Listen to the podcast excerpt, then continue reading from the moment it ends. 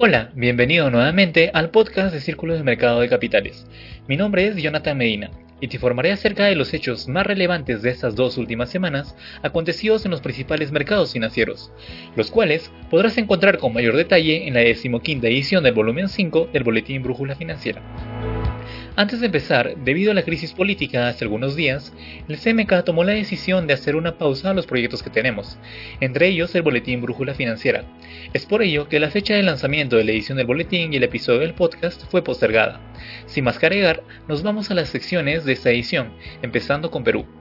El país emitió una deuda en tres bonos por 4 mil millones de dólares, donde uno tiene un plazo por primera vez en la historia del Perú de 101 años a una tasa de 3.23%.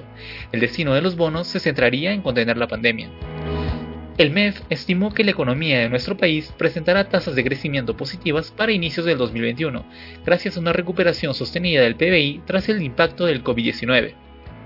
El BCRP señaló que el crédito al sector privado creció en 13.1% anual el mes de octubre, gracias al programa Reactiva Perú, ya que sin este habría caído en 3.9%.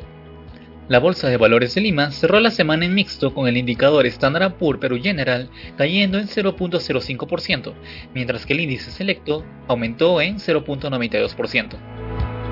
Ahora nos vamos a la siguiente sección, LATAM. En Guatemala, el nuevo presupuesto ha sido invalidado debido a las protestas violentas de la población en la propia sede del gobierno, mientras que en Venezuela, la reactivación de los sectores paralizados iniciará este lunes con optimismo. Por otro lado, Ecuador y Colombia llegan a un acuerdo económico para el desarrollo y la reactivación en situación de pandemia. Por último, Latam Airlines es multada por Indecopi debido a vuelos perdidos y se exige la devolución del costo de vuelo a todos sus compradores. Pasando a la siguiente sección, en Estados Unidos, este país empezará a vacunar contra el coronavirus a inicios de diciembre, apenas 24 horas después de recibir la aprobación de la Administración de Fármacos y Alimentos, FDA, con la vacuna Pfizer y BioNTech. Por otro lado, Joe Biden es el presidente electo de Estados Unidos, y Donald Trump empieza a asumir su derrota tras agotar sus recursos de apelación. Mientras tanto, tensión en Irán y Estados Unidos, después de sancionar empresas chinas y rusas por apoyar el plan nuclear de Irán, tras suministrar tecnología y equipos avanzados para el programa de misiles nucleares. Finalmente, Estados Unidos empieza el año fiscal en negativo para el 2021, con un déficit presupuestario de 284 mil millones de dólares. Continuando con la información, pasamos a la sección Europa.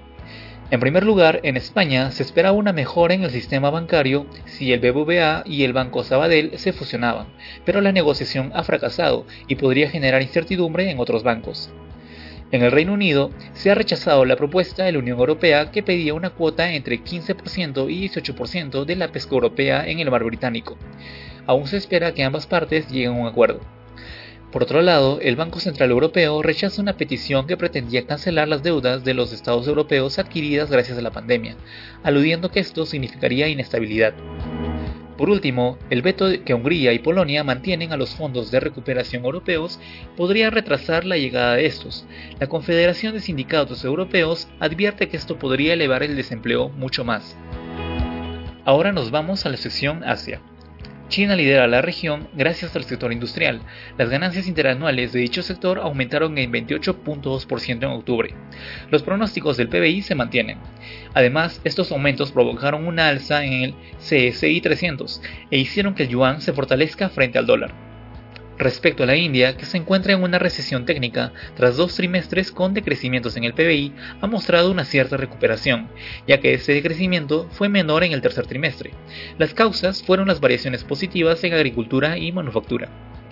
En Corea del Sur, las acciones van en aumento, gracias al optimismo de las vacunas y el panorama positivo de exportaciones. El COSPI ha aumentado, en lo que va del año, en un 19.83%. Adicionalmente, el won mostró una apreciación frente al dólar. Volviendo al líder de la región, hace unas semanas hubo un incumplimiento muy inesperado de Yonchen Al, dado que tenía una calificación AAA. Debido a esta falta, ahora pasó a W.